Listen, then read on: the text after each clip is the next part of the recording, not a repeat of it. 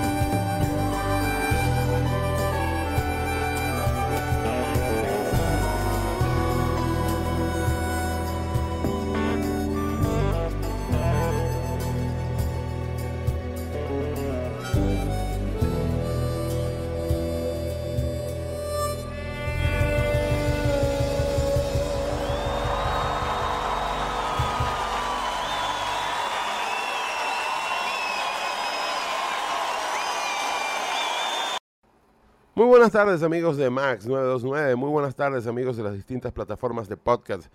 Esta es una versión más de Código Abierto del eh, fin de semana del 23 de octubre y 24 de octubre.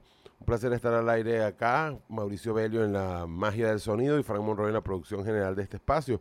Hoy vamos a tener muchas cosas interesantes y además eh, va a ser un programa muy completo porque ofrecemos disculpas porque la semana pasada no pudimos estar al aire como quisiéramos por problemas técnicos en Caracas, donde estamos residiendo actualmente.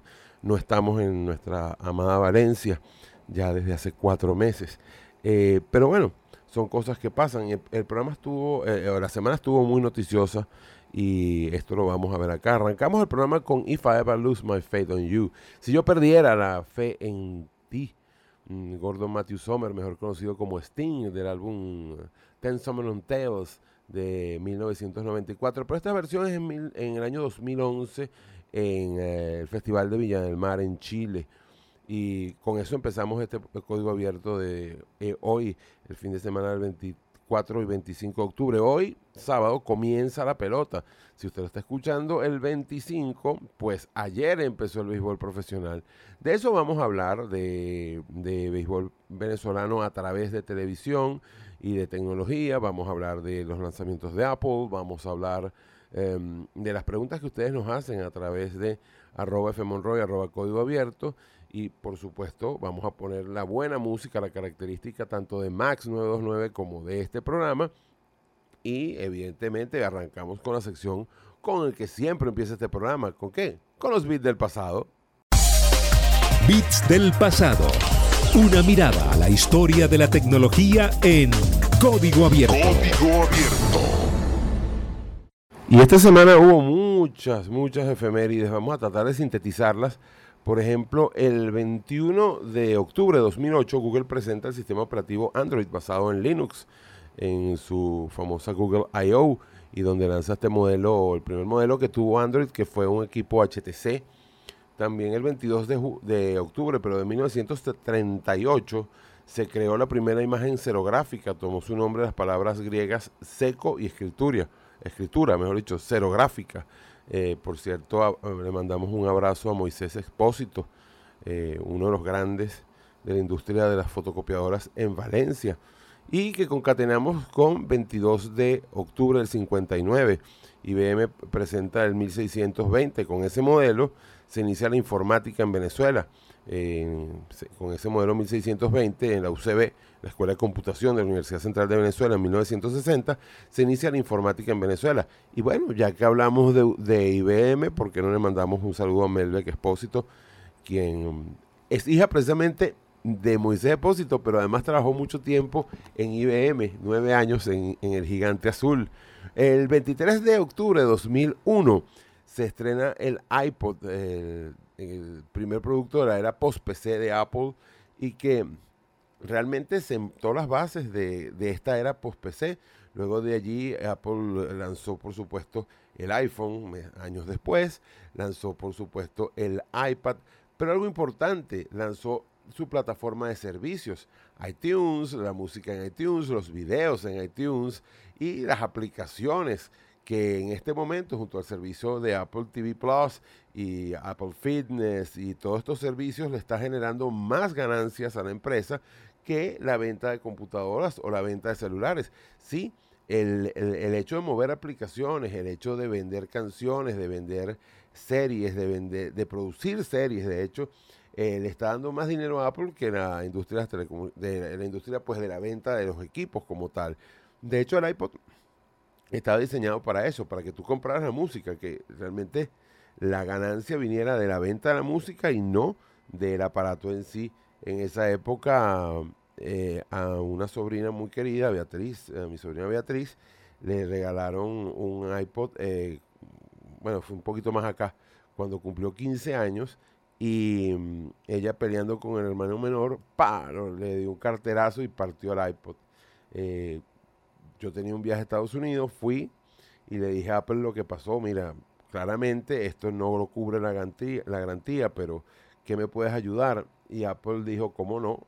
Me lo cambió por uno nuevo y me dijeron en la tienda que por mi récord de compras y por tener tantos años de usuario de Apple, eh, a ellos les interesaba básicamente que la gente tuviera iPod y no, no tanto vender el iPod, sino que la gente comprara las canciones.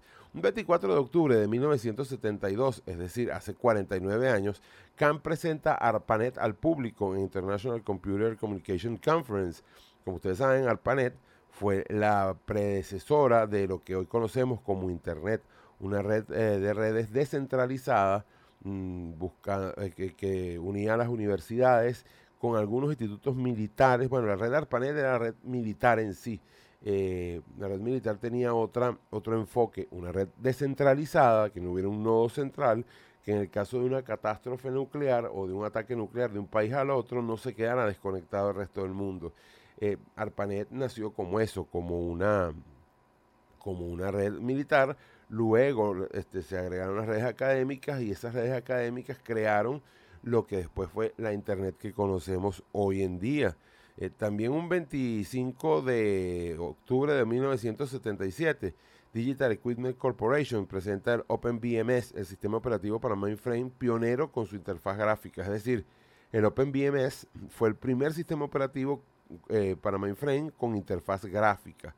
Y el, em, también el 25 de octubre de 1960, Bulova presentó el Acutron 214, el primer reloj electrónico de pulsera. Eh, imagínense ustedes, Bulova, ese fue patrocinante mucho tiempo de la Fórmula 1. Em, también por acá, en eh, el 27 de octubre del 94, se monta el primer banner en la web, en el sitio Hotwired, una publicidad de ATT eh, que, invitaba a hacer mouse, en, eh, hacer clic con tu mouse en ese banner de ATT. hay que de alguna manera contextualizar que en el 94 recién estaban saliendo los primeros navegadores gráficos y recién la internet estaba dejando de ser una, una cuestión para entendidos, una cuestión para eh, para académicos o, para militares o para científicos y estaba empezando lo que sería el, eh, auge de la red como tal eh, comercial, lo que sería la primera, eh, el, primer auge de la, de la red a nivel comercial. En Venezuela precisamente empezó, empezaron a popularizarse los proveedores de acceso a Internet en ese octubre del 94 con el lanzamiento de bueno, por supuesto de TrueNet, de NetPoint, eh, de Eldish, que fueron eh, los primeros proveedores de acceso comerciales en Venezuela. El 95 sería el año del boom, el 96 del año del gran boom, y el 97 empezaría a, un poco a limpiarse eh, de tantos proveedores de acceso a Internet. aquello era la teoría del mercadeo de mono, chimpancé y gorila. salieron varios monos, pocos chimpancés y un par de gorilas, que en este caso eran Telcel y CanTV. Y bueno, al final se consolidaron muy pocos de esos chimpancés. Vamos a escuchar a nuestro queridísimo amigo Pedro Castillo con la Orquesta Sinfónica de Venezuela y el tema No lo pueden apagar de su concierto sinfónico. Este tema fue dedicado al mercado colombiano donde Aditus tenía una gran aceptación y al candidato Luis Carlos Galán, que fue asesinado en 1989 mientras hacía un meeting. Eh, precisamente a, eh, la gente de Aditus en ese momento le hizo este tema y aquí vamos a escuchar con Pedro Castillo, la Orquesta Sinfónica de Venezuela, con la, con la dirección de Pedrito López y el tema No te pueden apagar sonando, por supuesto, por código abierto Max 929 y en las distintas plataformas de podcast a nivel mundial.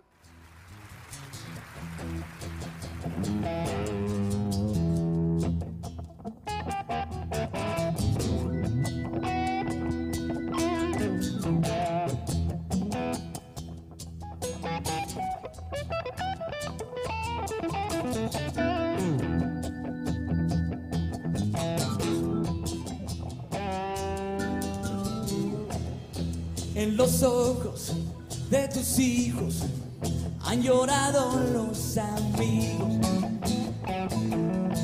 Como el río hacia el mar y hoy el río está crecido. Les dolía la verdad y cerraron tu camino.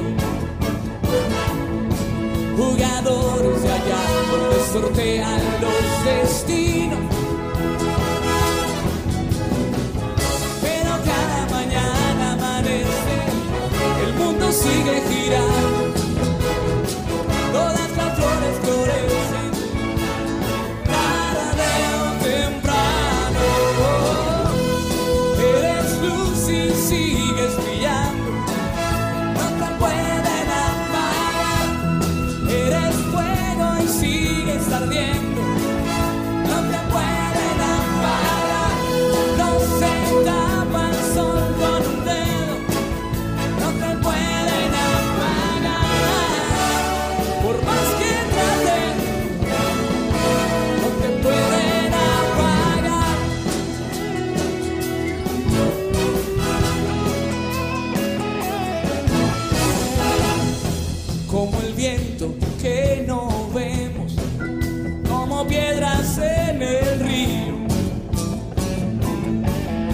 pueden callar, tus palabras no se han ido.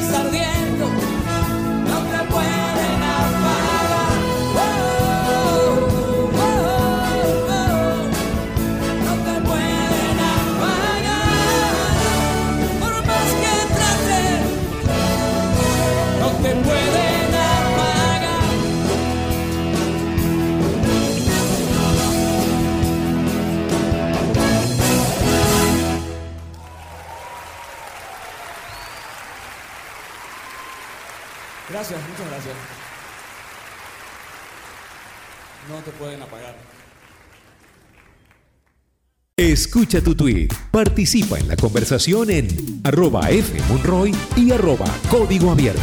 92.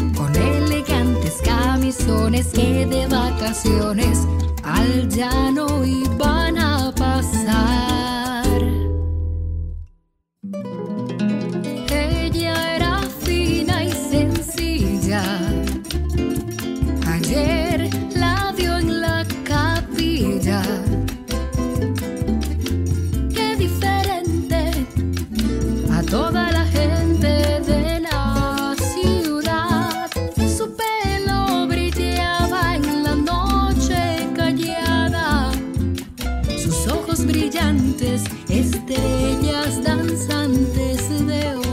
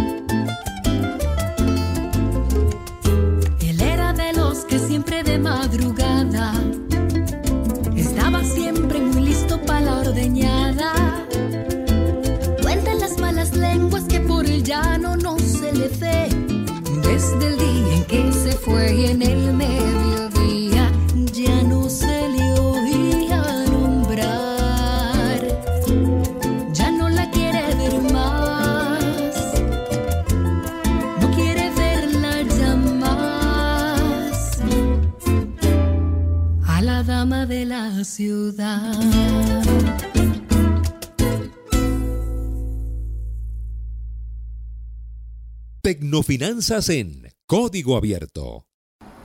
Pero antes de empezar a hablar eh, de tecnofinanzas acá en Código Abierto, tenemos que decir que qué buen tema esto fue la, eh, la Dama de la Ciudad, cantada por toda una dama de la ciudad y de nuestro llano. Anaé Torrealba con el ensamble solo en un arreglazo del clásico de Frank Quintero, La Dama de la Ciudad, un clásico por todos conocido. Y ahora entrando en materia de tecnofinanzas, mira, esta noticia nos llamó la atención. 200 cajeros en Walmart ya están disponibles para la compra de Bitcoin. Desde el jueves 21 de octubre, de- es decir, de hace dos días, tres días atrás, es posible adquirir Bitcoins mientras haces tus compras en Walmart. Este servicio está disponible únicamente en Estados Unidos en cualquiera de las sucursales que disponen de un cajero Coinstar dentro de Walmart. Coinstar es una empresa de cajeros automáticos que permite cargar saldo en tarjetas de regalos con monedas y que se unió a CoinMe para operar con Bitcoin. Tras el anuncio de esta alianza, la empresa informó que ahora los clientes podrán convertir sus dólares estadounidenses a esta criptomoneda. Desde 1992, Coinstar permite que las monedas que sobran en el bolsillo puedan ser guardadas y acumuladas en una tarjeta para ahorrar o regalar a alguien. Funciona como un monedero desde el cual luego se puede retirar el dinero en billetes o utilizar para hacer compras. La empresa afirma que cada año procesa 43 mil millones de dólares. Coinstar posee más de 20 de, sí, 20.000 cajeros automáticos en el mundo y 4.700 de ellos ubicados en sucursales de Walmart. Como prueba piloto, habilitó la función de convertir el dinero en Bitcoin en solo 200 cajeros de Walmart en Estados Unidos, algo que podría extenderse si el valor y consumo de Bitcoin continúa aumentando. El 20 de octubre de 2021, eh, Bitcoin al- alcanzó su máximo histórico llegando a valer 67.267. Considerando la devaluación que ha sufrido el dólar en los últimos años, eh, podemos decir que en contraposición, Bitcoin se ha mostrado como una moneda más fuerte y alcista a largo plazo. Por esta razón, la estrategia de sumar Bitcoin en los cajeros automáticos de Coinstar en Walmart para conseguir más clientes puede resultar un éxito, tal cual como lo reveló la página excelente además de criptonoticias.com y con la cantidad de cajeros de automáticos de Bitcoin que se ha cuatriplicado en el mundo en apenas los dos últimos años. Si me preguntan, yo siempre había dicho que este año iba a ser el año del Bitcoin. Eh, ha quedado a deber en lo, prácticamente en el mes y pico que queda de año, en los dos meses y unos días que queda de año, la entrada de algún jugador fuerte al Bitcoin. Digamos Visa, digamos Mastercard, digamos que algún banco. Eh, y yo pensé que iba a estar sobre los 100 mil eh, dólares el Bitcoin para finales de este año. Eh, se echó un alza hasta 40 mil, luego se echó un retroceso y ahora este tope histórico de 67 mil. ¿Cómo va a seguir hacia el final de año? Yo creo que va a seguir alcista. Pero el caso de Bitcoin es que ustedes, mm, es que debe ser una, una inversión a largo plazo y no pensada en términos eh, de, un, de, un, día para otro. Así que interesante esto que en Walmart ya se pueda eh, poner de alguna manera eh, pequeños saldos en eh, Bitcoin a través de este cajero. Vamos a escuchar la buena música de código abierto y se me antoja, por ejemplo, escuchar un tema que en 2013 pegáramos nosotros en la radio caraqueña y luego, posteriormente, en buena parte de Venezuela. El eh, brasileño Gustavo Lima y su tema Balada Boya, que nos trae tan buenos recuerdos de esa primera etapa de código abierto en Planeta 105.3. Vamos a escuchar entonces a, el, eh, a Balada Boya con el eh, brasileño Gustavo Lima y al regreso seguimos conversando más de telecomunicaciones, de tecnología, acá en Código Abierto. De hecho, vamos a leer sus, uh, sus tweets, evidentemente. Arroba Fmonroy, arroba Código Abierto para sus preguntas, porque como ustedes saben, nos encanta la interacción digital.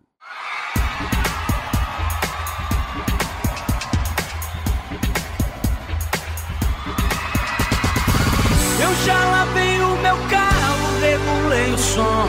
Já tá tudo preparado, vem que o brega é bom. Menina, fica à vontade, entre e faça a festa. Me liga mais tarde, vou adorar, vão nessa gata. Me liga mais tarde, tem balada. Quero curtir com você na madrugada, dançar, pular até o sol raiar. Gata, me liga mais tarde, tem balada. Quero curtir com você na madrugada, dançar, pular. Que hoje vai rolar o tchê tchê tchê tchê tchê tchê tchê tchê tchê Gustavo Lima e você tchê tchê tchê tchê tchê tchê tchê Se você me olhar, vou querer te pegar e depois namorar, curtição que hoje vai rolar. Gata me liga, mas tá tem balada. Quero curtir com você na madrugada, dançar, pular até o sol raiar. Gata me liga, mas tá tem balada. Você na madrugada, dançar, pular. Que hoje vai rolar o tchê tchê tchê tchê tchê tchê tchê tchê tchê tchê Gustavo Lima e você tchê tchê tchê tchê tchê tchê tchê tchê Gustavo Lima e você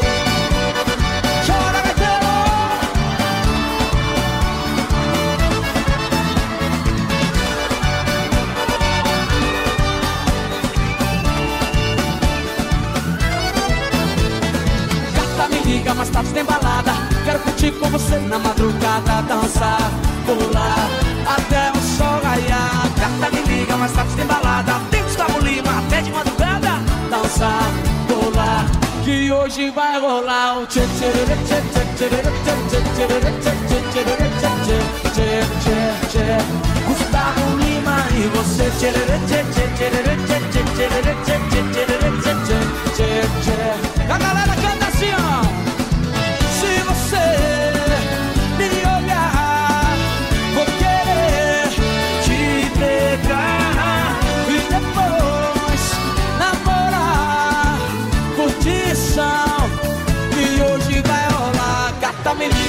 tem balada. Quero curtir com você na madrugada, dançar, pular até o sol raiar. Gata me liga, mas só tem balada. Quero curtir com você na madrugada, dançar, pular.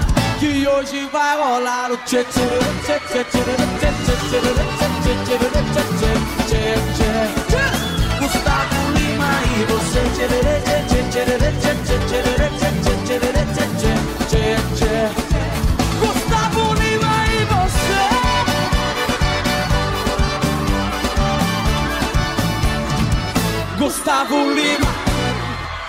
La interacción.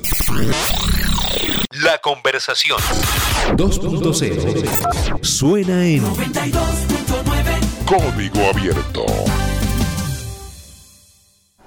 Y esta es la sección que más nos gusta, la sección donde ustedes participan en arroba fmonroy, arroba código abierto, y donde nos encanta escuchar sus inquietudes. Por ejemplo, Omar Eduardo nos dice, ¿qué sucede con la atención al cliente por el 0500 Inter 00, que no hay opción para atender problemas con la conexión a Internet? Bueno, entiendo, Omar, que eso se solucionó ya, que hubo un problema con el IBR, con la central telefónica, que no procesaba los, eh, las llamadas hacia, hacia los de soporte y que ya eso se resolvió. De todas maneras, si no puedes comunicarte con el 0500 Inter 00, eh, tienes también por WhatsApp el 0412 00 Inter. Repito, 0412 00 Inter y allí te puedes comunicar por Inter por WhatsApp. Em, también tienes el eh, asterisco Inter desde cualquier eh, parte del país, con cualquier empresa telefónica este, que utilices. Dice Mr. Eh, no, Alif Raf, desde Valencia, precisamente, Estado Carabobo. Dice, ¿qué opciones de internet hay hacia Palo Verde, Lomas del Ávila, en Caracas? Oye, mm, Meshtel inalámbrico solamente. Em, Eury Linares dice, ¿cuál es el mejor plan de Simple TV en relación precio-beneficio? Buena pregunta, Euris. Eh, mira, de repente es el, el que más te funciona a ti según tus gustos. Eh, en, mi, en mi caso es desde el Mega en adelante porque es el que tiene los, los, eh, eh, eh, canales de deportes. Pero depende de tus necesidades, de tu gusto y de tu bolsillo. Así de sencillo. No es tan sencillo, y todo me salió en verso, que, que tener una fórmula, porque todos somos televidentes distintos. Entonces, evidentemente, a mí, por ejemplo, hay pl- hay planes que en Venezuela, en Venezuela no se le pueden quitar a las empresas de televisión por suscripción los canales españoles, porque son muy, muy, muy importantes para la mezcla de, de el público. Em, hay otros que, por supuesto, los canales mexicanos que, que han dejado de verse en Venezuela, pero los de novela sí, eh, no los puedes quitar porque son para un tipo de audiencia importante, un tipo de audiencia que pesa en cuanto a números. Eh, entonces, por allí hay que, que ver esa, cuestión. Eh, así que no hay un plan, sino depende del que tenga más canales que a ti te gusten. Dice, dice Luis Cedeño Alfonso, buenas noches, buenas tardes. Por favor, ese canal Star Plus que tiene los eventos de ESPN está en la parrilla de Simple TV. No, Luis. Eh, Simple TV, Star Plus, como Disney Plus, son servicios de streaming, es decir, no están en la parrilla de ningún operador. Y los que tienen Star Plus, le tengo buenas y malas noticias. Eh, no vienen para Simple TV, ya eso lo sabemos. eh, y los que lo tenemos en Inter lo vamos a perder en enero, porque Star Plus va a pasar solo a streaming. Y en estos días viendo el béisbol de grandes ligas me di cuenta que también el eh, CNN va a tener un servicio de streaming especialmente, es decir, solo, solo streaming eh, en CNN Plus. Y me llama la atención porque cada día el cable se está yendo más hacia, hacia el streaming. ¿Eso significa que la televisión por cable como la conocemos va a morir? Bueno, no ahorita, no creo que en 5 años, no creo que en 10 años. Eh, pero probablemente en 15 o en 20 va a ser eh, bien distinto, va a ser una cuestión de nicho solo para, solo para viejitos como yo o como nosotros que vamos a ser viejitos en ese momento. Eh, por aquí dice la gente de la cuenta Retro Venezuela, dice, es casi imposible contactar con un asesor de Simple TV. ¿Sabrás alguna solución para esto?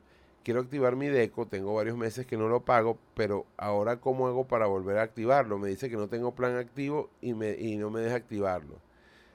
Sencillo, simplemente, simplemente em, eh, recarga el, el equivalente al menos a 7 días del plan en que quieres estar y vuelves a pedir el plan en el que quieres estar y ya está. Eh, cuando dice que actualmente no tienes un plan activo es por eso, porque tienes tiempo sin recargar. Es muy sencillo, eh, no hay para dónde agarrar. Dice Joe Martínez Sánchez, el mejor plan de Simple TV es cobrarte una tarifa de 30 días, pero solo prestarte el servicio 12 de esos 30 días. Oye, Joe, ¿por qué dices eso? Eh, eso no tendría sentido. Este. Ajá. Ok. ¿Qué creo yo que le está pasando a Joe San Martín? Que básicamente tiene un problema eh, eh, local en su casa. Y a todos los que les pase, pues eh, les cuento igual.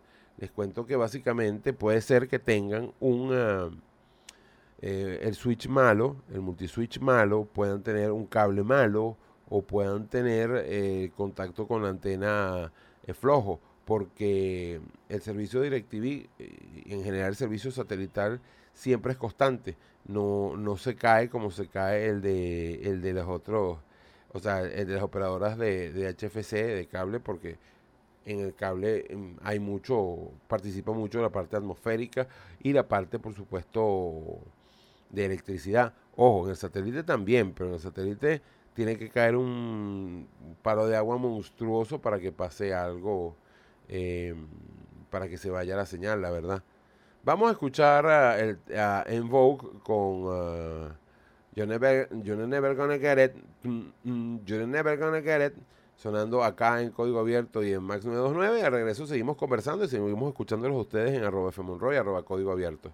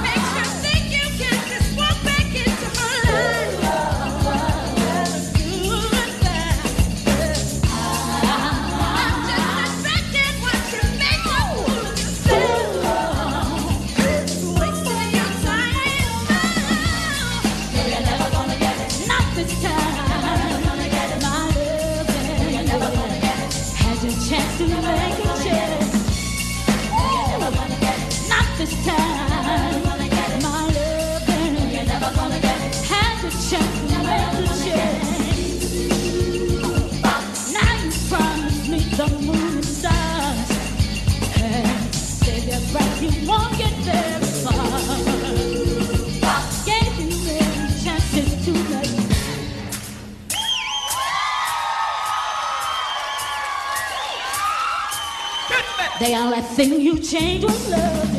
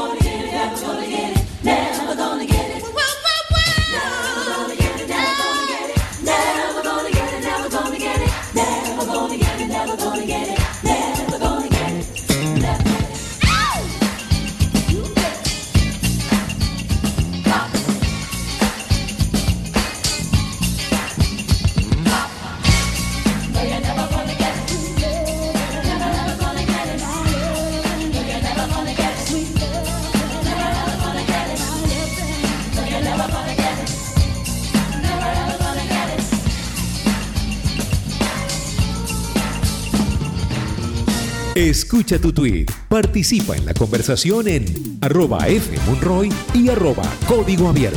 92.9 Max FM. Sí, como decíamos, estábamos escuchando sus eh, preguntas a través de arroba fmonroy, arroba código abierto. Y por ejemplo, tenemos por acá, dice, nos preguntan, eh, nos pregunta Ronald Graham, ¿qué ha pasado con la presión europea sobre el conector tipo C como tendencia mundial? ¿Apple se dio a esto? Bueno, con los lanzamientos de 2021, no. Probablemente con los lanzamientos de 2023 o 2024 sí lo haga, pero en este momento no. Es decir, eh, las Mac nuevas tienen conector tipo C, eh, pero el iMac no. Eh, perdón, el iPhone no, ni tampoco el iPad. Eh, así que ahí todavía Apple sigue no estando en el estándar, valga la cacofonía que se escucha. Dice mm, eh, José Ojeda, aquí en Valencia tenemos Fibex, costoso, e Inter más económico. Quien dé mejor servicio será, ese será el líder. ¿Cuál crees tú? Digo, bueno, son dos cosas distintas. Valencia tiene como Caracas, como Barquisimeto, como Maracaibo, varias lecturas. Es decir, en Valencia, eh, hacia el Trigal, Trigaleña, Mañongo, eh, ya hay Net 1 en fibra, Fibex en fibra, Inter en fibra y, por ejemplo, hacia Naguanagua hay eh, Inter en fibra, Net 1 en fibra y eh, está Fibex y está nuestros amigos de Fonet. Hacia otros lados, por ejemplo, hacia la Bolívar, solo está en algunos sitios Fonet, eh, Fonet, en algunos sitios Fibex, en algunos sitios Net 1, no está Inter. Entonces, ¿cuál va a ser el mejor? eh, ¿Cuál va a ser el líder? Wow, buena pregunta. Em, yo creo que Fibex tiene mucho camino recorrido en fibra. Eh, yo creo en este momento, siendo absolutamente objetivos, Net 1 y Fibex son los que tienen más fibra en este momento en Valencia. En cuanto a número de clientes, em, esto pudiera cambiar en cuestión de seis meses. Eh, hace seis meses, por ejemplo, eh, Inter estaba en pañales en fibra en Valencia. Entonces, ¿cuál va a ser el líder? No lo sé, pero creo que lo bueno es que haya cuatro o cinco opciones de fibra en Valencia. Igual que las hay en Caracas, pero no en todos lados. Por ejemplo, en el municipio de Chacao, solo una parte de los palos grandes tiene Net 1 en fibra y no tiene ningún otro proveedor. Eh, hacia Baruta, es decir, en el Cafetal, es que tienen dos o tres opciones de fibra. Pero de la Plaza Venezuela hacia el oeste, fibra es una utopía. No hay fibra en Caracas. Es más difícil poner fibra en Caracas que en Barquisimeto, que en Valencia, que en Maracaibo, porque en Caracas hay mucha más ductería eh, subterránea. Eh, los proveedores de acceso a Internet con fibra están creciendo mucho gracias al, al tendido de fibra por postes. Entonces es mucho más sencillo eh, poner fibra en Barquisimeto, por ejemplo, o en Valencia, que ponerla en Caracas. Además, hay que recordar que Valencia, Barquisimeto, Maracaibo, si bien son ciudades más grandes que Caracas en cuanto a extensión de terreno, son mucho más planas. Valencia tiene tres o cuatro accidentes geográficos, eh, es decir, tres o cuatro cerros. Recuerdo mis queridas chimeneas, recuerdo, qué sé yo, un poco el bosque, pero no tiene, eh, no es un valle con, con tantos huecos como tiene Caracas o como tiene Mérida, por ejemplo. Eh, Barquisimeto es más o menos plana y está muy bien planificada. Valen- em, Maracaibo es muy plana, entonces no hay tanto problema. Y en Maracaibo se robaron todas las conexiones, entonces, oye, no es muy, no es muy difícil este, volver a poner eh, el cableado, la verdad. Eh, es decir, es más fácil poner el cableado de cero que reponer el cableado viejo de cobre. Em, dice Antonio Pantoja, buenos días, buenas tardes. Ninguna operadora telefónica en Venezuela ofrece el eSIM, no. El eSIM o el SIM electrónico que tienen algunos eh, fabricantes como eh, por ejemplo Samsung o como también Apple, eh, no lo han activado en Venezuela porque en el caso por ejemplo de Apple, las operadoras, entiéndase Digitel, Movistar y Movilnet, no han comprado eh, teléfonos directamente a Apple desde hace mucho tiempo. Entonces, al no comprarlos desde hace mucho tiempo, Apple les dice, mira, su red, yo no sé si está santificada, por decirlo de alguna manera, para, para mi servicio, razón por la cual es mejor no, no te lo activo, pues. Em, dice Orlando José, eh, ¿será que este año Simple TV activa los canales NBA Paz y además el NBA TV que sale en la página web como activo, pero que no está en realidad? Wow, no lo sé, no lo sé. Este Carlos Río nos pregunta, eh, que es importante porque hoy sábado, o si lo está escuchando el domingo, ayer sábado, empezó la Liga Venezolana de Béisbol Profesional. Y él nos pregunta por quiénes van a transmitir los juegos de béisbol. Bueno, eh, se van a tratar de transmitir los cuatro juegos todos los días. Es decir, que va a haber transmisión del 90 por- 99% de los juegos de, de béisbol, bueno, 95% de los juegos de béisbol esta temporada. Lo cual es muy bueno porque además la, la LVP necesita tener una filmoteca y aquí se va a poder guardar. Son cuatro eh, canales que van a transmitir. TLT, la tele tuya, eh, Simple TV Sport, IBC y BIM Sport. Como ustedes saben, Simple TV Sport es el canal de Simple TV, que era antiguo DirecTV Sport, eso no tiene PL. BIM Sport es el canal de béisbol de Inter. Eh, ese canal es el, eh, un canal premium que tiene Inter, el canal 191, tanto en satelital como en HFC y en HD. Eh, IBC también en señal cerrada y TLT que es una señal mixta, es decir, está en el cable y está en señal abierta. Hey, pero muchos nos dicen, no está en señal abierta en mi ciudad. No, sí está, pero en televisión digital abierta. Necesitas tener o un decodificador de, televisión digital abierta o un, eh, o un televisor compatible con televisión digital abierta. Eh, yo estuve en TLT, como ustedes saben, comentando béisbol. No estoy ya allí en ese canal. Em, por ahora no voy a estar comentando en béisbol en, en televisión, pero espero estarlo más pronto de lo que, de lo que ustedes imaginan e incluso lo que yo mismo imagino. Eh, así que esperemos, pues. O también dice mm, Robert Colby, bueno, y entonces el béisbol va con la imagen de Simple TV o de DirecTV Sport. Es una buena duda que no la he resuelto.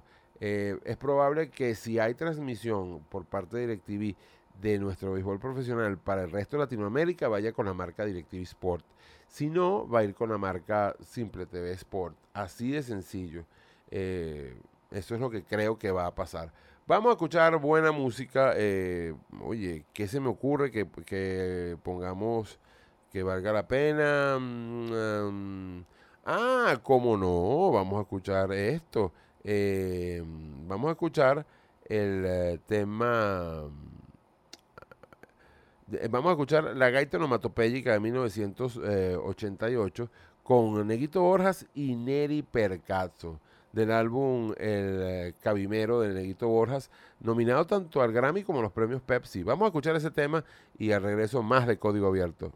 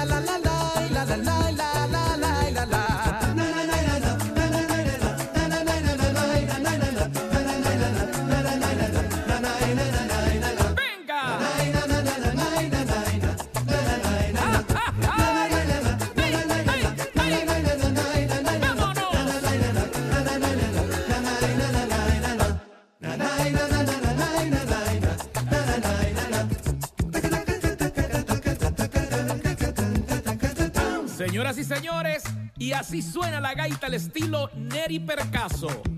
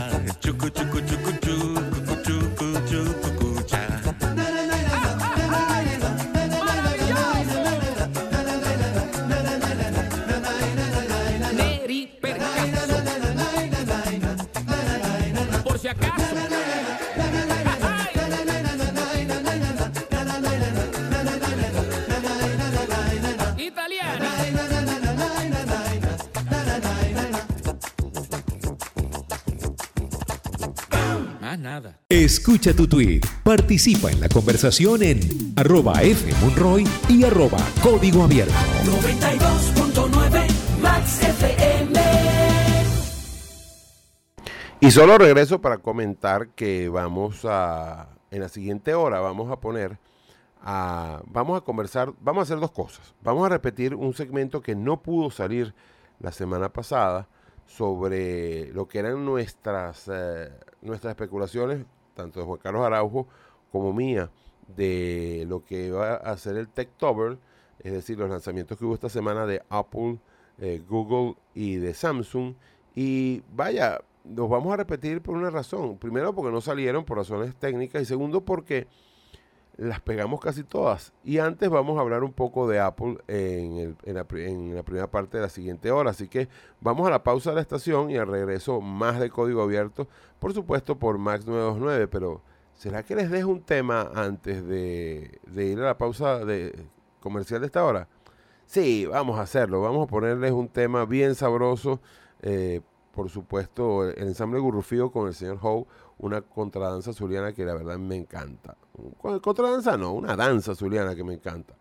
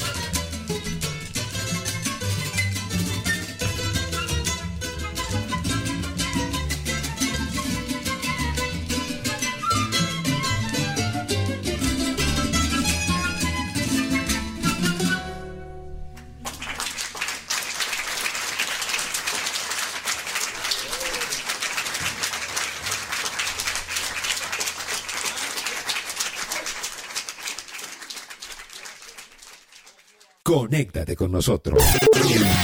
Escríbenos al Twitter, arroba Código Abierto. Seguimos en código abierto y ya en esta segunda hora del programa les dijimos que iba a ser, o sea, un poco lo que lanzó Apple en eh, esta semana. Pues, o sea, el día martes fue el lanzamiento de Apple del final de, de 2021. Yo creo que es lo último que iba a lanzar Apple este año.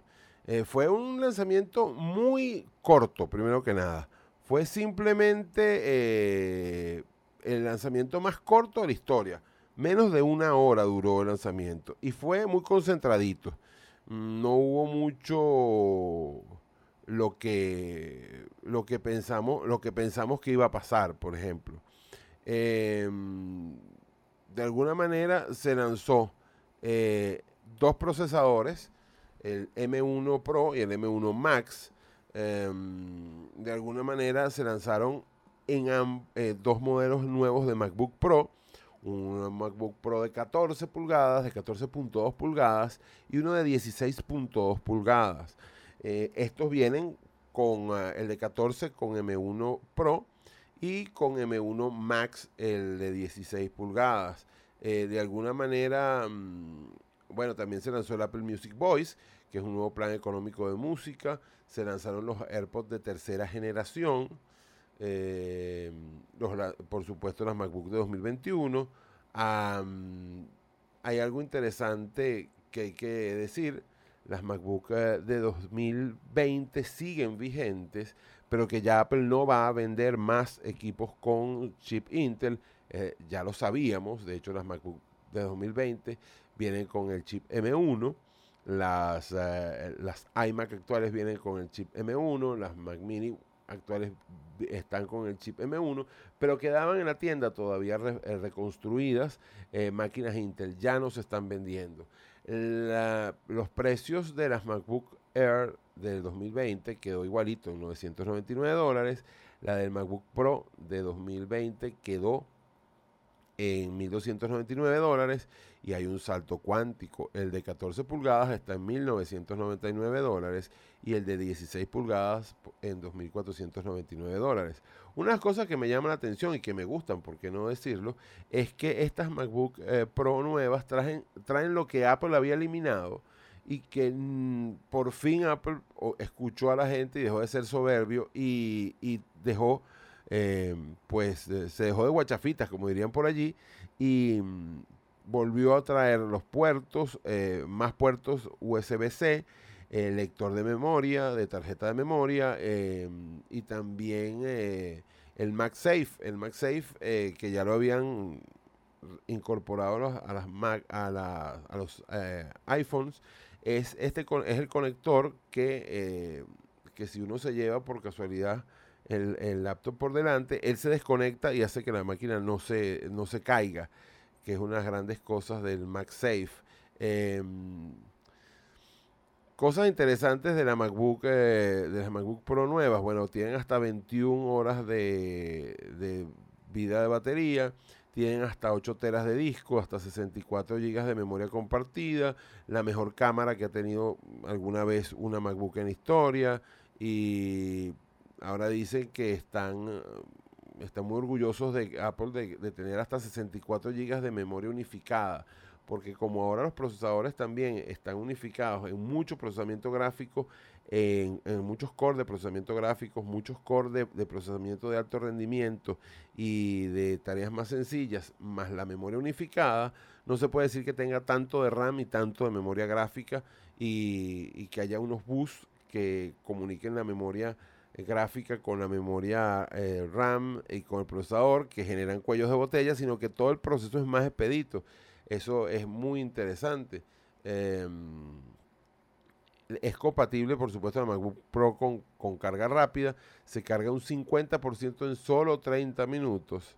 Eh, cosa que me llama la atención porque Apple decía que la carga rápida no era, necesi- no era necesaria hace tiempo. Y, buah, y ya ven, pues, este dice que hasta dos veces más autonomía usando Lightroom de, de Adobe, eh, que pueden se puede trabajar en eh, con la MacBook Pro HD eh, en HDR en 4K para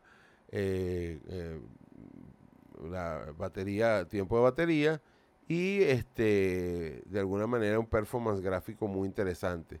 Si les digo la mejor MacBook que he visto en siglos, este creo que vale la pena, aunque el precio es muy elevado. Ahora, tiene que salir una iMac, me imagino que para marzo del 2022, y tiene que salir una Mac Mini con estos chips nuevos, porque eh, están simplemente con los chips viejos, eh, que siguen siendo muy buenos. Si me preguntan a mí, es el momento de- excelente para comprar una MacBook Air o una MacBook Pro del año pasado. Están a muy buen precio y valen la pena. Eh, este fue un poco el lanzamiento, los lanzamientos de Apple este, esta semana. Mm, hacia el final del programa, hacia la segunda uh, media hora de este programa, de la última media hora de este programa, vamos a escuchar una conversación que tuvimos Juan Carlos Araujo y este servidor sobre qué cosas venían en el lanzamiento. La grabamos la semana pasada, no pudimos emitirla y la vamos a grabar porque afortunadamente creo que la pegamos casi todas. Eh, así que si no nos sirve seguir haciendo periodismo de tecnología, vamos a meternos adivinadores porque mal no nos fue. Vamos a poner un tema ahora bien interesante acá en Código Abierto y a regreso más eh, conversando de tecnología y telecomunicaciones. Em, creo que voy a poner a, a Bruno Mars eh, en vivo desde The Voice en 2014 con eh, Uptown Funk eh, Live. Creo que ese es el tema. Si ustedes dicen lo contrario, eh, este, en, arroba código abierto, arroba. Monroy, lo cambiamos. Si no, este es el tema. Hablen ahora o callen para siempre. Ajá, callaron para siempre. Vamos a poner a, eh, por supuesto, Bruno al regreso más de tecnología y telecomunicaciones aquí en Código Abierto.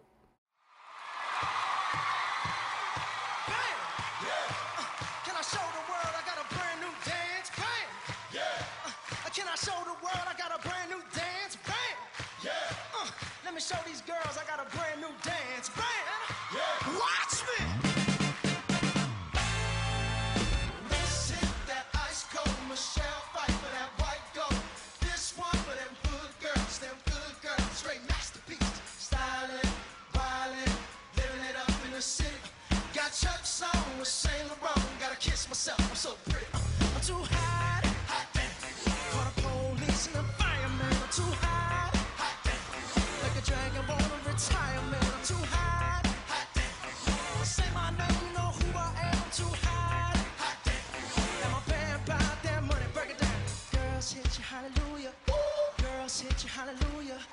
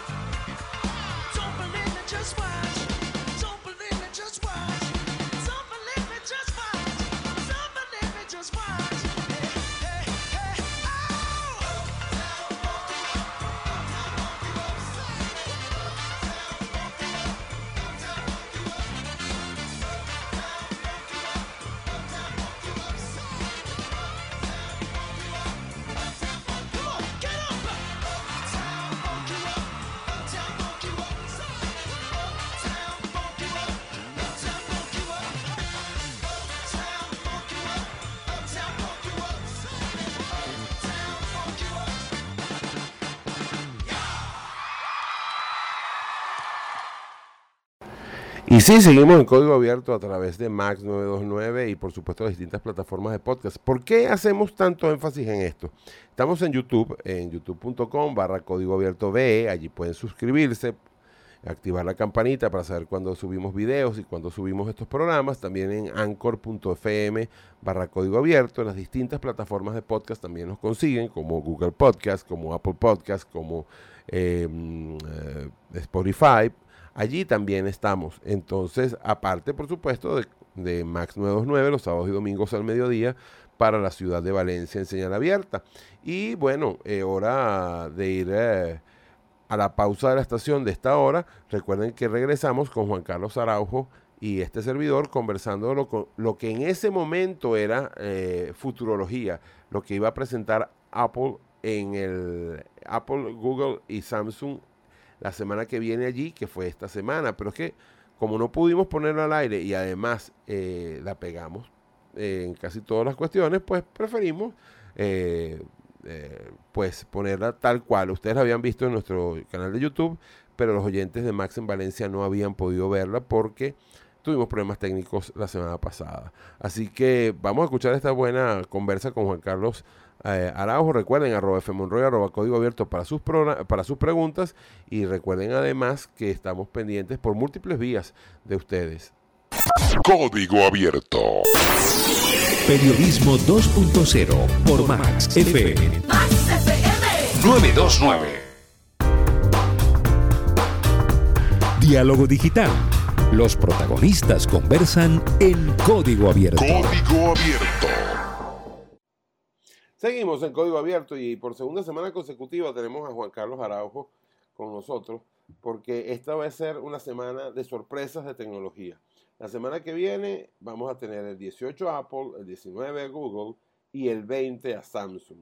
Samsung va a tener que remar en contra porque va a tener tres eventos, eh, dos eventos antes y va a tener que tirar algo muy interesante. Pero, eh, primero que nada, bienvenido Juan Carlos y segundo, eh, mira, vamos a empezar hablando de Apple. ¿Qué crees que pase con Apple? Bueno, lo hablamos la semana pasada. Apple el año pasado nos sorprendió a todos con el M1. Eh, al punto tal que Intel a principios de este año tuvo que replantear su modelo de negocio y para, para ajustarse, porque se- eh, ya la, la diferencia eh, se- de que Intel se estaba quedando atrás sea, está ahí, pues. Eh, pero ¿qué hicieron ellos el año pasado? Ellos pusieron su nuevo procesador en sus diseños viejos, en el, Mac- el MacBook Pro de, de 13 pulgadas y el MacBook Air y el Mac Mini.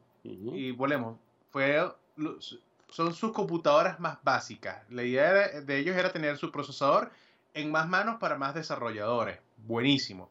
Ahora vienen con o el M2 o el M1X, dependiendo de quién quieras escuchar en los rumores, que básicamente ofrece, o según los rumores, un mejor procesamiento gráfico para aplicaciones más profesionales. Por tanto, mi ficha ahí está en el MacBook Pro. Puede ser de Mm. 14 o 16 pulgadas con un nuevo diseño. O ambos, En un Mac Mini. ¿Ah? o ambos, 14 y 16 Ambos, sin, sin touch bar y con más puertos. Esa es mi ficha. exacto. Y, y- y con el retorno del, de la- del lector de la tarjeta SD, porque vamos a estar claros, los profesionales necesitamos lector SD. Sí. Eso de que un Pro con, con solo puertos USB tipo C no, no cuadraba para un, para un profesional. Y ta- se habla también de un Mac Mini Pro con diseño nuevo y con mayor capacidad. Ojo, y el Mac Mini ya venía bastante, con el M1 ya venía bastante bien enyerrado, pues. Bastante jugoso.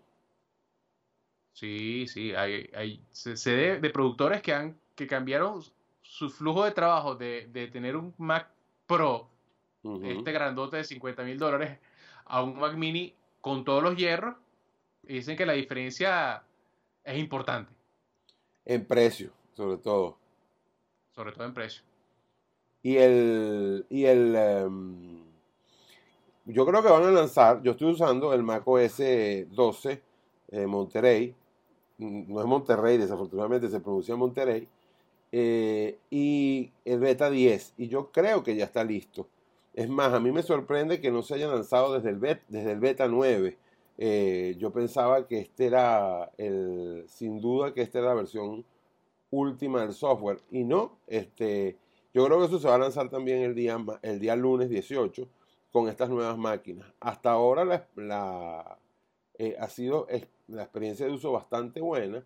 Incluso desde el beta 5 que lo tengo, el beta 5 ha estado- desde el beta 5 en adelante ha estado muy interesante. Eh, también creo que pueda que lancen otro, un One More Thing. Ahora, este, que pueda hacer algo de hardware eh, más ligero, unos nuevos audífonos o algo así. Eh, ¿Qué crees tú que, que- que sea lanzamiento? ¿Cuál, cuál crees que sea lanzamiento? Mm, Puede ser uno, una tercera generación o cuarta, no sé, de los AirPods, a lo mejor, no sé. Pero volvemos, para mí los mitos van a ser esta, estas MacBook Pro, Ujú. la nueva 14 y, y- y 16 pulgadas, lo que en verdad el, el sucesor de la MacBook Pro, de la última MacBook Pro de Intel. No espero iMacs nuevas porque las iMac las presentaron las de, las de 24 pulgadas a, a principios de este año. Yo espero también para marzo del año que viene o quizá venga una, un- una iMac de 32 pulgadas con mucho mejor eh, interno. Eso se Pero está hablando, pero el eso, se- eso se está hablando de que sería un lanzamiento ahorita, pero no lo ves factible. No lo veo factible porque Apple no a- Apple está tendiendo a, a disgregar un poco más sus lanzamientos, no lanzar mucho de un solo paquete, quizás para tener más presencia mediática. Fíjate que no lanzaron, o sea, que tienen, lanzaron el iPhone hace menos de un mes, pero agarraron el Tectubre para esta para estas cosas, pues, para, las para las MacBook. Eh, sí, es verdad. ¿Y por qué, y por qué lo llamamos Tec- Tectubre? Cuéntame. Este, Bueno, Tectubre porque eh, fíjate que son los últimos lanzamientos del año en todas las importantes. La, la- la misma semana que viene. Bueno, 18 Apple, 19 Google, 20 Samsung. Están, las grandes empresas están lanzando sus, eh, sus últimos productos antes de la vorágine de compras navideñas. Ajá. O sea, compitiendo por el top of mind a la hora de, de- de- de soltar la tarjeta de crédito y, y meterse en esos rollos, pues. Ah, este, ojalá pudiéramos, este, oye, anotarnos en por lo menos comprarnos una Mac nueva. Yo no yo no me quejo, yo estoy trabajando desde, lo he dicho varias veces acá en el programa, con una Mac, eh, una MacBook Air 2015. Eh, yo tenía un, en un, un MacBook Pro late 2011 que fue más fiel que Rintintín y que viajó conmigo cuatro continentes, que estuvo mm, en, en 10.000 eventos y que decidió que tener un cortocircuito en la tarjeta madre. Los amigos de iCenter me dieron una MacBook eh, Air 2015 usada, eh, prestada, mientras me llegaba una máquina nueva y ya vamos para casi año y medio con ella, más de año y medio, casi dos años con ella y no me quejo. Grabamos el programa tanto en video como en audio y todo chévere con ellos. Así que vamos a ver qué sale este lunes. Eh, y hablando de eso, vamos a la buena música acá en Código Abierto. Vamos a poner un tema de alguien que puede decir que es un este, one, hit wonder. Eh, Rick Astley con Never Gonna Give Your Up eh, sonando en Código Abierto. Y al regreso, más de esta conversa tecnológica del fin de semana.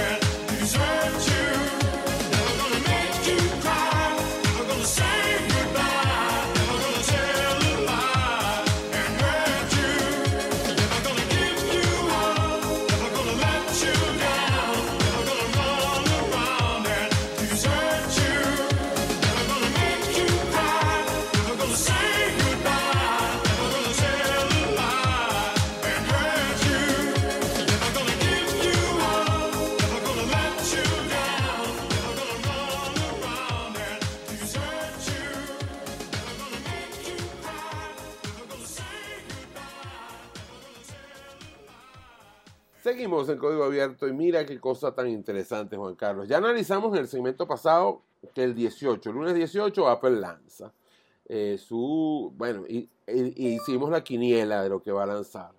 El martes 19 le toca a Google. ¿Qué crees que lance Google? No. No, no, Google es el que menos sorpresas tiene porque las filtraciones han sido, pero, ¿sabes? No sé, Google puso una capa de seguridad así mínima, así como que clave 1, 2, 3, 4, porque Ajá. todo, todo. Usuario y usuario. Se habla de dos píxeles, el Pixel Ajá. 6 y el Pixel 6 Pro, con procesadores diseñados por Google, o sea, Ujú, ya no, no tan amarrados a los Qualcomm Snapdragon. ujú. Eh, sistema de cámara, eh, Android 12, la versión definitiva. No hay muchas sorpresas de ese lado. O sea, ya, ya se tardaba Google un poco más y no iba a tener más nada que anunciar porque todas las filtraciones iban a salir Exacto, iban, iban a estar listas, iban, iban- a, a, a- ser muy obvias, pues. Mira, pero hay, hay- hay un detalle allí con, la, con los Pixel eh, y con Android 12. Ah, bueno, no, hay varios detalles. Vamos a empezar por uno. Ajá, Apple haciendo sus propios chips para todas sus máquinas. Ajá, ahora Google haciendo eh, sus propios chips para sus teléfonos. Eh, y entonces, ¿cómo queda Qualcomm? ¿Cómo queda Intel? ¿Cómo queda AMD? ¿Lo están sacando del juego o qué? No necesariamente. Vamos a decir un sí y no. Recuerda qué hizo Intel ahorita. Intel agarró lo que es la fabricación de procesadores y lo convirtió en un- una unidad de negocio aparte para ellos fabricar, además de sus, sus propios procesadores, poner las plantas a la orden de Qualcomm, de Microsoft, que también está diseñando sus propios chips para su Surface. Eh, del, incluso ellos eh, esperan que Apple fabrique con ellos, eh, cosa que dudo porque TSMC, primero que está en top, a tope de tecnología, segundo que Apple prácticamente está casado con TSMC en cuanto a fábrica de procesadores. Y eso, eso es lo primero. AMD también está amarrada a TSMC por otro lado, pero también está, eh, está trabajando muy de cerca con Samsung y esa es una de las cosas que yo espero se anuncien el miércoles. La colaboración finalmente entre Samsung y AMD para un procesador que tienen anunciándolo desde el principio de año, desde, desde el CES. Ajá. No sabemos si, si viene para un teléfono, cosa que dudo, puede ser para un tablet o para un equipo, una computadora con base en ARM, un procesador Exynos con gráficas Radeon, por ejemplo, eh, que pueda funcionar bajo Windows o Linux, no sé. Eh, mira, y el... em, ajá, otro detalle importante. ¿Cómo ves estos píxeles? ¿Te gustan los píxeles? En Venezuela pareciera que no han pegado los píxeles porque la gente no los usa o porque no los hay suficientemente. Eh, ¿Qué, qué opinas tú? Mira, el tema de Pixel, eh, de los píxeles es que son, tienen un mercado muy cerrado en los Estados Unidos. Entonces, Ajá. se- tú los, ves, los ves mucho en Estados Unidos, los ves poco fuera. en lo que me gusta del Pixel, volvemos a Android puro, tal y como a Google le gustaría. Y como a mí también. A lo mejor no tan puro. ¿Ah? Y a mí también. Sí, sí, eh, sin, sin blower, así purito. Eh, no han pegado tanto porque en comparación de hardware, Samsung siempre ha, ha- ha tenido la delantera en algunas cosas y había mucho mejor oferta en cuanto a hardware. En cuanto a precio, nun- nun- nunca ha pegado tanto. De hecho, la, la- la oferta del año pasado del Pixel 5 a mí me gustó mucho porque era una buena oferta de valor, aunque no fuese un tope de gama con todos los hierros, sino un gama media premium. Pero volvemos, yo soy de los que piensan que el noventa y tanto por ciento de la gente está muy bien con un gama media. ¿Tú dices? Entonces, sí, sí, totalmente, totalmente. Y, y tú hasta la semana pasada tenías un gama alta y ahora sí, ahora te quedaste con tu gama media. Sí, con, con mi, con mi Huawei de, de- de siempre. Eh, pero sí, no, el gama alta eh, para mí es para quien quiera tener la oficina consigo, ah, quien la vaya a usar como máquina de producción en verdad, o quien lo vaya a uti- utilizar por mucho tiempo. Eh, La, la ventaja de un gama alta sobre un gama media es la longevidad y que las marcas tienden a darle más soporte. Ok, claro, sí. De hecho, tienen soporte por, por eh, o sea, por, eh, por lo menos dos generaciones de Android. Eh, a mí sigue sin gustarme que Android no mantiene una compatibilidad hacia atrás, sino con modelos recientes. Eso no me gusta. No es lo mismo eh, el- el- lo, lo que tienes tú, de alguna manera, con, con- fíjate, fíjate, te pongo un ejemplo. Un, un iPhone 6S tiene ya 5 años de lanzado y hasta el año que viene va a tener el último sistema operativo iOS. Em, qué sé yo, por ponerte ejemplo, este es, este es un Xiaomi Mi A1 eh, de hace 3 años y ya tiene dos generaciones de, de hace 4 años. Eh, y, ya, y ya tiene dos generaciones menos de Android, se quedó en Android 9. Bueno, va a tener casi 3 menos. Entonces, esas cosas son las que yo no termino de entender. No, mi, mi Huawei tiene hasta Android 8. o sea que- Así que te entiendo perfectamente porque el- ¿cuál es el tema? Volvemos. Apple vive, o sea, si bien te controla hardware y software, Apple tiene la ventaja que ellos, el- la principal fuente de ingresos es- son los servicios. Todo lo que viene amarrado al ecosistema de Apple. Apple Music, eh, el iCloud y todo, todos los sistemas de servicios relacionados, incluso su tajada dentro de lo que cobra todas las, aplicaci- to- todas las aplicaciones que, que cobran algo con, con Apple. Recordemos el, el- el tema legal que todavía no ha muerto. O sea, Apple tuvo una victoria, pero todavía no ha muerto con Epic Games y los, los servicios de pago. Que además tiene, tiene, tiene rato en esa controversia de si son o no son, o sea, son excluyentes o no son excluyentes, si son o no son permisivos o no. Un monopolio. Ajá. Lo cual los pone en un tremendo rollo este, legal. Pero vamos a escuchar un tema. El, el hecho Ajá. es que Sí, lo- dime, dime. con Android Ajá. el que gana es Google. Carajo. Ajá, y con, y con iOS, el que gana es Apple. No los desarrolladores. ¿O sí? ¿Ah? Con, Google, ¿quién gana, quién termina ganando? El- Bueno, vamos a escuchar un tema. eh, un tema que, que, este, para los fanáticos de, de los Beatles es un tema raro. Para los que no son fanáticos de los Beatles es un tema más raro todavía. Bésame mucho el bolero, pero con los Beatles. Con eso vamos a hacer esta pausa y de regreso vamos, bueno, no es pausa, porque recuerden que en la radio la música es la estrella.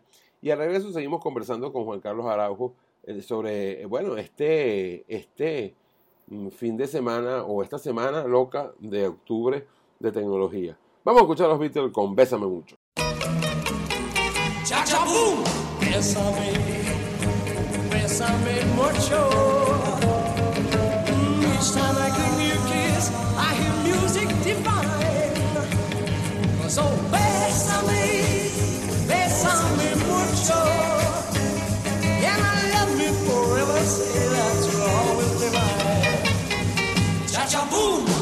Dearest one, if you should leave me.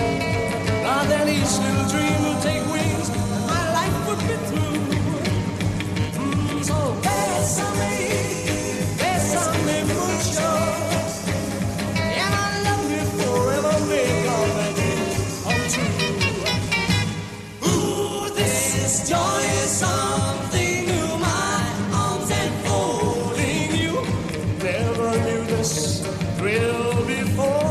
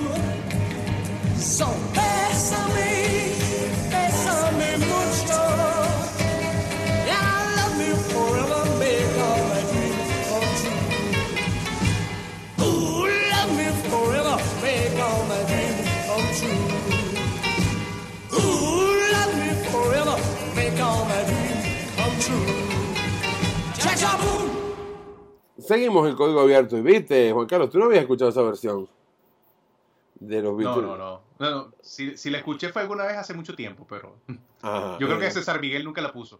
No, y, y es raro porque esta solo aparece en algunas, en algunas antologías de los Beatles.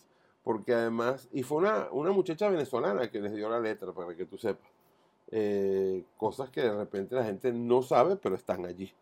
Eh, están en, en- en esas cosas que, hace, que hacen los Beatles, que, cuya disquera, por cierto, también se llamaba Apple, y que eso fue un problemón también en, en su momento, el cómo llamar a la disquera y cómo Apple sacar sus servicios de música. Pero seguimos Sí, conversando. no, de, hecho, de hecho, por mucho tiempo los Beatles no estaban en, en el catálogo de iTunes. ¿recuerdas? Sí, cómo no. Tu- tuvieron que pasar como cinco años más o menos para que, Más o menos. o más incluso, para que estuvieran en, en el, en el- en- en- sí, en lo que es el catálogo de Apple. Eh, siguiendo con, con lo que estábamos conversando, conversamos con Juan Carlos Araujo de Paradigma hoy eh, sobre el eh, Tech, ¿cómo es que le pusiste? Tech Octubre. Eh, de octubre, de, porque tanto la semana que viene Apple el 18, Google el 19 y el 20 eh, este, Samsung van a hacer lanzamientos. Con Samsung y me van a decir que la tengo agarrada con ellos, no tengo mayores expectativas. Eh, ¿cómo, cómo lo ves tú? ¿Tienes, tienes A mí expectativas me con cayó de ellos? sorpresa. Ajá, ¿por qué? A mí me cayó de sorpresa. ¿Por qué? Porque Ya va, primero, primero vamos a contextualizarle algo al público. Eh, el 20 es el segundo unpacket de Samsung, o el tercer unpacket de Samsung este año. Eh, El tercero. ajá, lo que no sabemos es qué va a lanzar. Ah, ahora sigue adelante, Juan Carlos. Ok, porque el, el Unpack pasado, que fue en, en agosto, lanz- fue el lanzamiento del Flip y el Fold, que son ah, ahorita el tope de tope de, de Samsung, la parte más experimental, los teléfonos plegables. Eh, ¿Qué va a lanzar Samsung? Hay, las especulaciones apuntan a un eh, Galaxy S21 Fan Edition. Eh, no sé qué tan buena, qué, qué tan acertada sea la, la movida, porque vamos a estar claros, el, el año pasado el, el, eh, S20 Fan Edition fue un batacazo, se vendió muy bien y al punto tal, y es aquí donde pongo la otra cara de la moneda, que canibalizó y casi mató completo al S21 normal. Casi toda la atención fue al, al S21 Ultra y al S21 Plus, pero el normalito, que para mí es uno de los teléfonos más subvalorados de- del, del año, porque es una buena relación de valor, de, de- de valor como tal, ¿sabe? costo-rendimiento, una Ujú. muy buena relación, incluso mejor que un OnePlus ahorita. Tú dices, Eh, ahí sí no estoy, pero ahí sí no estoy de acuerdo contigo, pero, pero mejor que OnePlus no, o mejor que los que los Xiaomi no, porque sobre todo la variable pre- precio les, les gana, pero por mucho, ¿no? No sé, digo yo. Bueno, sí, pasa que si- Xiaomi tiene su, el, el Mi 11 tiene una muy buena relación también, ahí está en mi, está en mi lista de este año. Pero para Xia- los chinos lo que, lo que le han reventado es en la gama media. Con todo el que Xiaomi sea un rollo con, con las convenciones de nombres, que tenga el mismo modelo con distintos nombres en distintos países y que las letras detrás de los números significan una cosa distinta dependiendo del modelo. O sea, esa parte yo todavía no, no la entiendo de Xiaomi, pero sí, eh, ellas son, son los reyes ahorita. Ajá. Pero, ajá, Pe- Pero, pero para el tope de gama no tanto. eh, ajá, pero me decías que entonces el S21 ha pasado por debajo de la mesa. El, normal. Porque se fue cani- canibalizado por el S20 Fan Edition. Ahora bien, mi pregunta es, ¿Samsung va a repetir la misma movida? Lanzar un S21 Fan Edition previendo una canibalización del siguiente. A lo mejor sí, a lo mejor no, no sé. Pero es la única cosa que, que se me ocurre, a menos que vayas a hacer otro lanzamiento, eh, un gama media, cosa que no creo que ellos no, no, no meten No. mucho en, esto, a los gama media, en estos unpack. Una tablet, pero lo único que, que siento que queda en recámara, a menos que la gente de Samsung nos haya mentido descaradamente y lancen un Note este año. ¿Tú crees? Yo eso sí no lo creo. La, la, No, no, gaceta, la Gaceta Hípica dice que no va. la- Sí, por eso. O sea, para mí es la, la apuesta larga porque nosotros en el, el evento de prensa, después del lanzamiento, de- después del último Unpack, que, que tuvimos eh, una charla en vivo con la gente de Samsung, la gente de Samsung Latinoamérica nos dijo de frente, para este año no hay previsto un Note. No sabemos si nos estaban mintiendo. Exactamente. Ahí sí. Ojalá que no, porque. eh, ojalá que no. Ojalá que no. Pero uno nunca sabe. Eh, esperamos que no. Eh, No bueno, sé, pero pero. a mí me gustaría ver un Note, si, si te soy honesto. ¿Y dónde metes el Note en la gama de precios? Si ya tienes los plegables y ya tienes el S20, ¿dónde cabe el Note? Ese es el detalle. Ese es el detalle. Ese es el detalle. Pero, bueno, habrá que ver. Eh, pero bueno, es que ese es un, es un detalle, oye, jugoso, ¿no? O sea, no hay mucho donde, donde ver, ¿no? O sea, No, no, y, y, y- de paso, vo- volvemos que, que- que ellos le han puesto la- el enfoque al Fold como sucesor del Note, ya que tiene ahorita soporte para S Pen y como es plegable grande, que se, se convierte en una mini tablet, tú puedes sacarle más jugo a la productividad con, con ese equipo, pero volvemos, mucha gente quedó con ese sabor agridulce de, bueno, ya no hay Note, porque o sea, la línea Note tenía sus buenos fanáticos. Yo soy uno de ellos. A mí, a mí me gustó mucho el Note. A mí me gustó mucho el Note.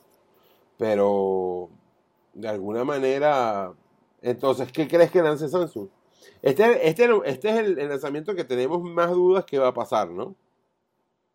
Sí, porque volvemos, nos cayó de sorpresa eh, un video de YouTube con la invitación y después la invitación oficial de, de la gente de Grupo Plus, en el caso de, de Venezuela, para el, para el evento, pero mm, no tenemos mucha idea de, de qué viene. Mi apuesta puede ser el Fan Edition, como el S21 Fan Edition. Es la, la única cosa así que, que, puedo, que, que tiene algo de sentido. Tiene algo, alguito, pero no mucho. El- la verdad no. Vamos a ver, este, vamos a ver. Eh, de todos modos, este, recordemos para a las, fe- las fechas para los que quieran verlo. El de Apple es el eh, lunes, el eh, a- a como a mediodía, ¿cierto? Sí, Y va a ser público. 18 cerca del mediodía. Va a ser público, no hay problema. El de, el, el de mm, el 19 es de Google, también la, fe- la, la- la invitación es pública. eh, y el, ah, también a mediodía, ¿cierto? Sí, Hora de, de allá de, de, de- California. Y el último es el de Samsung, que entiendo que hay una invitación pública y una no tan pública, ¿no? De todas formas, en el canal de YouTube de Samsung siempre te va, te va a aparecer el, el- el en vivo que tú puedas poner el recordatorio para verlo en vivo. Es lo que, lo que hago yo principalmente. Ajá. No el. Este. Mira, y para ir finalizando, ¿qué vamos, o sea, qué vamos a hacer el paradigma hoy y en código abierto para que estas conversas sean más seguidas y más eh, este, nutricio- nutricionales? Me, gusta la idea de, transmisiones en vivo por menos una vez a la semana, o una vez a la semana o una vez cada dos semanas, dependiendo de nuestra disponibilidad. Pero me gusta la idea. Oye, porque hay que, de alguna manera, tú tienes un- un- una, una base de fans bien interesante, mucho más interesante de lo que imaginas, déjame decirte. Así que Eh, vamos a... Tengo mi, mi, mis 5.500 suscriptores ahí duros y, y puros, pues. Bueno, ¿dónde, ¿dónde precisamente, dónde te leemos, dónde te vemos? Bueno, eh, ahorita estoy súper activo en Twitter con mi experiencia de Windows. Eh, JCAS0058 Ajá. en Instagram, más o menos, igual, JCAS0058. Eh, y por supuesto en mi canal de YouTube, eh, Paradigma Hoy. Me buscan Juan Carlos Araujo S, porque estoy diversificando el contenido y Paradigma va a pasar a ser un programa dentro del canal, no va a ser el canal nada más. Ahí tengo otros temas que estoy desarrollando también. ¿Como cuáles? Eh, temas de crecimiento personal. el- este programa de, crecimiento personal le, le- le puse Kaizen como la filosofía japonesa de mejora continua. Ajá. Eh, porque volvemos, eh, no tengo suficientes fans como pa- para hacer un canal aparte, así que preferiría hacer todo dentro del mismo canal y adueñarme yo del canal de ser mi marca, yo ser mi propia marca. Ese- Va, buena idea, ah, buena idea. Vale la pena tener, o sea, fíjate, en Código Abierto quiero yo, en este canal de YouTube, eh, recuerden que estamos, eh, nos están escuchando a través de Mac 929 en Valencia, que aparte nos están escuchando en diversas plataformas de podcast y que nos están viendo en YouTube. Eh, pero vale la pena, fíjate, yo estoy intentando, voy a lanzar a partir de la semana que viene el picheo.com y quiero hacer unas entrevistas mm, de personalidad y de, y de jocosidad eh, en, eh, en el mismo canal. Vale la pena tener tres eh, focos distintos en, un canal de YouTube. Bueno, para, para mí es mucho menos trabajoso que mantener varios canales al mismo tiempo, porque por lo menos las distintas audiencias se te suman a tus números de tu canal central. Entonces es mucho más fácil acumular las horas para una potencial monetización o para mejorar la, mon- la monetización si, si ya estás en, en el tema, pues. Esto que escuchan, estos ruidos que escuchan, es precisamente la, la opinión de ustedes que nos están viendo eh, y que nos siguen a través de arroba fmonroy, arroba código abierto y después arroba el picheo esta semana. Eh, bueno, Juan Carlos, horas de ir eh, recogiendo los bártulos por este programa de hoy. Un placer haberte tenido otra vez. Gracias por la invitación. repítenos otra vez tus, tus canales. Igual, JCAS0058 en Twitter e Instagram. Estoy mucho más activo por esos lados. Y en mi canal de YouTube buscan por Juan Carlos Aragujo S. Ok. Entonces, con ustedes eh, también nos vemos la semana que viene aquí en Código Abierto y los voy a dejar con no uno, sino con dos temas en vivo de Giordano Di Marzo. Arrancamos el programa con la familia Di Marzo y, terminamos el programa con la familia Di Marzo. Arrancamos con Selva del Tiempo de, en vivo de Arena Caribe y vamos a terminar con estos dos eh, temas de Giordano Di Marzo. Eh, hasta la semana que viene nos vemos en otra emisión de Código Abierto, sea la plataforma en que nos estén viendo, sea en radio, sea en podcast o sea a través de YouTube. Hasta la próxima.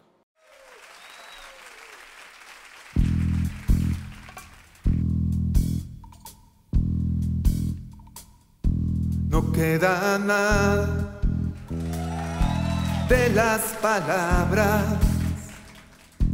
que nos dijimos de todo el tiempo que nos dimos.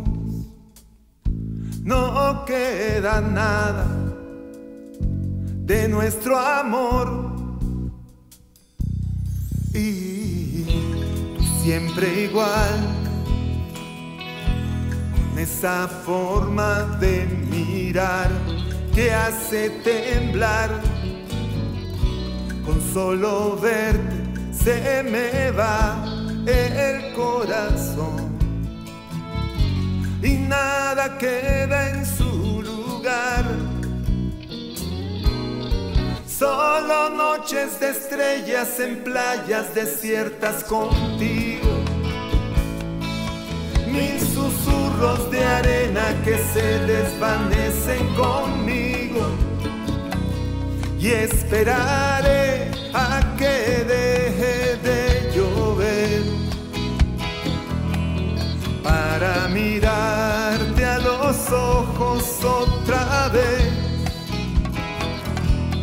y perderme en tus brazos para siempre.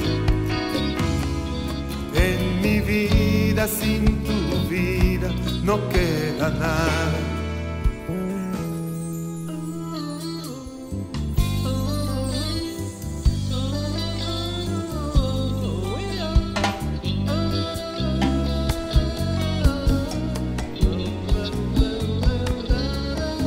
No queda nada y quedan todas esas noches de estrellas en playas desiertas contigo. Mil susurros de arena que se desvanecen conmigo. Y esperaré a que deje de llover para mirarte a los ojos otra vez perderme en tus brazos para siempre. En mi vida sin tu amor no queda nada. Y esperaré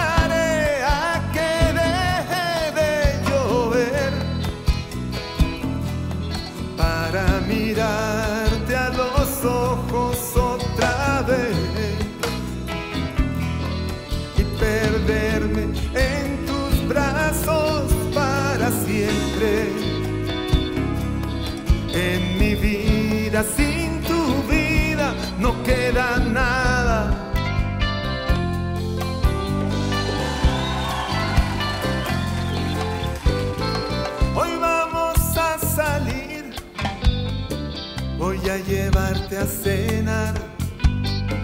Y si estás junto a mí, no me importa el lugar.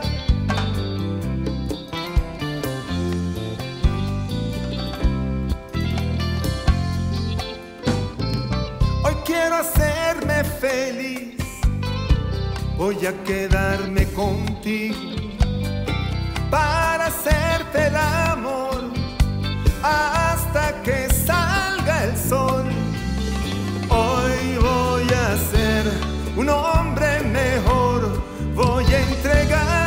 todo el amor que llevo dentro de mí.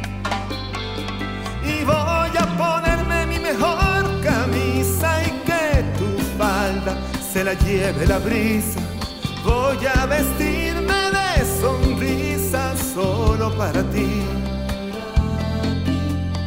solo para ti, para ti, para ti.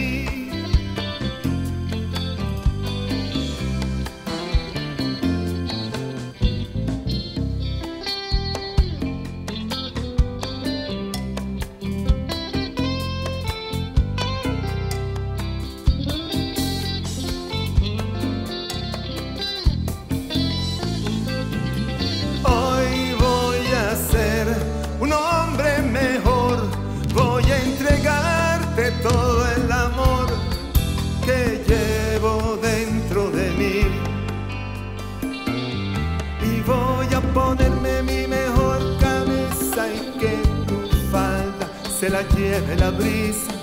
Voy a vestirme de sonrisa solo para ti